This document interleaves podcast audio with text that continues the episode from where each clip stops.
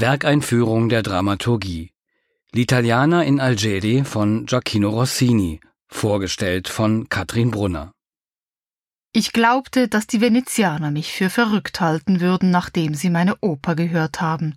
Nun stellt sich heraus, sie sind noch verrückter als ich, schreibt Rossini 1813 anlässlich der Uraufführung von L'Italiana in Algeri. Dem erst 21-jährigen Komponisten gelang mit seiner ersten abendfüllenden Opera buffa bereits ein Meisterwerk im komischen Genre. Entstanden ist die Oper eher zufällig. Rossini sprang für einen Kollegen am Teatro San Benedetto ein, der mit seiner Oper nicht rechtzeitig fertig wurde. L'Italiana in Algeri war eine Schnellgeburt, doch hört man das dem Werk nicht an. Nur die Rezitative und eine Arie verfasste ein unbekannter Mitarbeiter Rossinis. Auch das Libretto war nicht neu. Es stammt von Angelo Anelli, der den Text für den heute nahezu vergessenen Luigi Mosca schrieb, dessen Oper einige Jahre vor Rossinis Version an der Mailänder Scala herauskam. Und dort in Mailand erzählte man sich noch lange die Geschichte von Antonietta Frappolli, einer Mailänderin aus gutem Hause, die 1805 während einer Überfahrt nach Sardinien von Korsaren an den Hof des Bey von Algier verschleppt wurde. Wie und weshalb sie schließlich freikam, ist nicht überliefert. Die Episode dürfte Angelo Anelli inspiriert haben. Mit Sicherheit aber zählt L'Italiana in Algeri zum musiktheatralischen Ausläufer der Kriege zwischen der Habsburger Monarchie und dem Osmanischen Reich. In diesen sogenannten Türkenopern, von denen Mozarts Entführung aus dem Serail das prominenteste Beispiel ist, ging es immer um den reizvollen Kontrast zwischen Orient und Okzident und der kontroversen Stellung der Frau. Das exotische Kolorit diente immer auch dazu, Eigenmissstände im Miteinander der Geschlechter zu thematisieren. Anelli, der Librettist, jonglierte jedenfalls virtuos mit den damaligen Türkenklischees. Sein Libretto ist geschickt nach den damaligen Buffo-Standards gestrickt und hat einige originelle Ideen, etwa der Einfall des sogenannten Papatacci, einem Ehemann, der in aller Ruhe die Untreue seiner Frau duldet, weil es so am wenigsten Probleme gibt, von italienisch Papa, einem Brei für Kinder, und Tacere, also italienisch Schweigen. Essen, trinken, schweigen und die Augen verschließen, mit einem Papatacci bezeichnete man zu Rossinis Zeiten auch einen Politiker. Heute ist sogar eine Krankheit danach benannt, das Papatacci-Fieber, auch bekannt unter Sandmückenfieber, wohl weil man mit dem Fieber völlig außer Gefecht gesetzt ist. Was es mit dem Phänomen Papatacci in der Oper genau auf sich hat, dazu später. Doch zurück zum Shootingstar Rossini und seinen Anfängen in Venedig.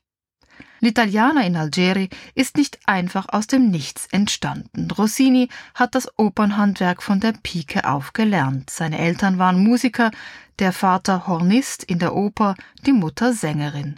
Rossini selbst spielte als junger Student als Cembalist in vielen Opernhäusern und Operntruppen. Venedig war zu der Zeit das Mekka für Theater- und Opernaufführungen. Die zahlreichen kleinen Theater dienten vor allem jungen Komponisten als Experimentierfeld. Vor allem florierte im Venedig des beginnenden 19. Jahrhunderts das Genre der einaktigen Farsa, kurzen, witzigen Stücken im Stile von französischen Boulevardkomödien mit wenigen Darstellern und kleinen Orchestern. Zwischen 1810 bis 1813 schreibt Rossini fünf solche Einakter, darunter La Scala di Seta, die Seidene Leiter mit ihrer unsterblichen Ouvertüre. Diese intensive Auseinandersetzung mit dem Genre der Farsa war eine ganz wesentliche Voraussetzung für Rossinis Entwicklung als Pufferkomponist. In ihnen hat er bereits seine enorme Musizierfreude, das Turbosingen oder Spezialeffekte wie das Schlagen mit dem Holzteil des Bogens auf Notenpulte ausprobiert.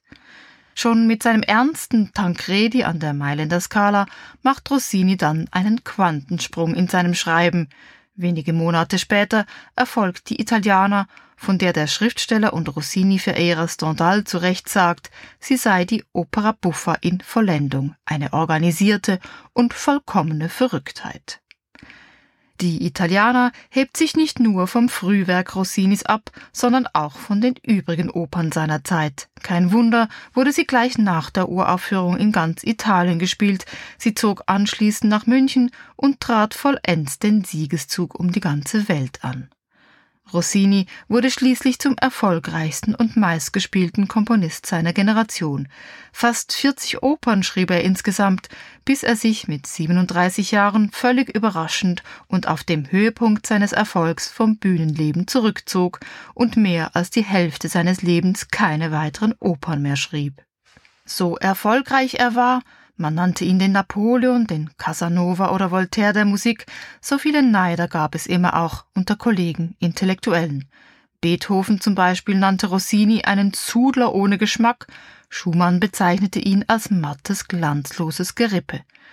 Heinrich Heine hingegen sah in Rossini einen Vesuv, der strahlende Blumen speit.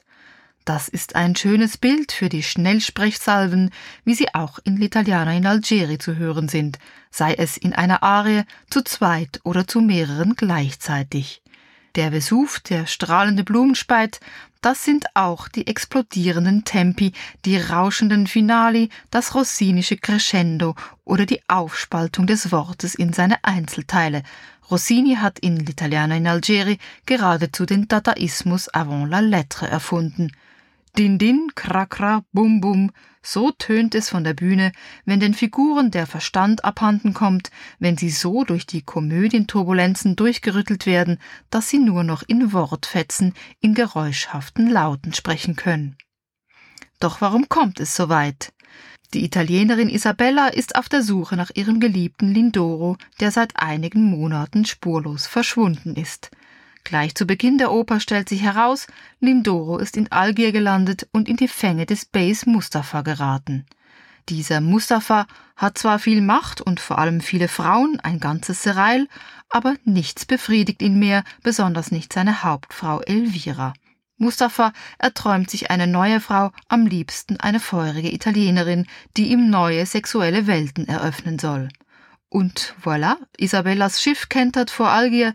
Isabella und ihr Reisegefährte Taddeo werden von Mustafas Handlanger Hali gefangen genommen und zu Mustafa geschleppt. Selbstverständlich trifft Isabella dort dann auch wieder auf ihren Lindoro. Dieser soll mit Mustafas Frau Elvira verheiratet und nach Italien abgeschoben werden. Mustafa und Isabella auf der einen Seite, Lindoro und Elvira auf der anderen, so präsentiert sich plötzlich die Situation. Eifersucht, Überraschung und Missverständnisse allenthalben, deshalb also hämmert, dröhnt und krächzt es in den Gehirnen der Figuren am Ende des ersten Aktes. Zusammenhangloses Geschnattere, die Komödie ist perfekt, Absurdität in Vollkommenheit. Die Situationen und die Erzählstruktur in der Italiana sind durchaus noch typisch für die Commedia dell'arte. Doch die Figuren sind nicht nur Typen und Masken, sondern tragen durchweg individuelle, lebensechte Züge. Mustafa ist natürlich ein Macho, der seine Hauptfrau Elvira übel behandelt. Von Anfang an erkennen wir seinen müden Wunsch, eine Macht loszuwerden, die ihm bei aller Vielweiberei weder sexuell noch anders wie Befriedigung bringt. Abhilfe soll klassischerweise die verführerische fremde und vor allem starke Frau schaffen. Mustafa sucht letztlich in der Unterwerfung sein Glück, und Isabella ist da genau die richtige. Sie ist es, die sprichwörtlich den Hut auf hat. Mustafa entzückt das immer mehr. Sein geheimer Wunsch nach Ohnmacht und Unterwerfung gipfelt schließlich in der kompletten Regression, in eben jener Auszeichnung zum Papataci am Ende der Oper, eine Komödienlist, die sich Isabella und Lindoro ausgedacht haben. Mustafa stimmt der Ernennung zum Papadaci zu, verschließt wie befohlen die Augen vor allem Unheil und gibt sich nur noch lokulischen Genüssen hin. Isabella und Lindoro können glücklich von dannen ziehen. Isabella ist eine Frau, die sich der Kontrolle von Mustafa entzieht. Sie hat die Fäden selbst in der Hand. Angriffslustig singt sie gleich zu Beginn als Gestrandete in Algier. Hier brauche es Kühnheit, keine Wut und keine Angst. Man werde sehen, wer sie sei. Isabella wäre womöglich gar nicht abgeneigt, Begehren und Lust auch mit einem anderen Partner als Lindoro auszuleben. Doch Mustafas Verhalten gegenüber seiner Frau Elvira ist nicht mit Isabellas Werten zu vereinen. Rossinis Frauenfiguren sind erstaunlich selbstbewusst und lustbetont für die damalige Zeit, und man mag es bedauern, dass diese Frauen später in der Romantik oft zu entsagenden Opfergestalten auf der Bühne werden.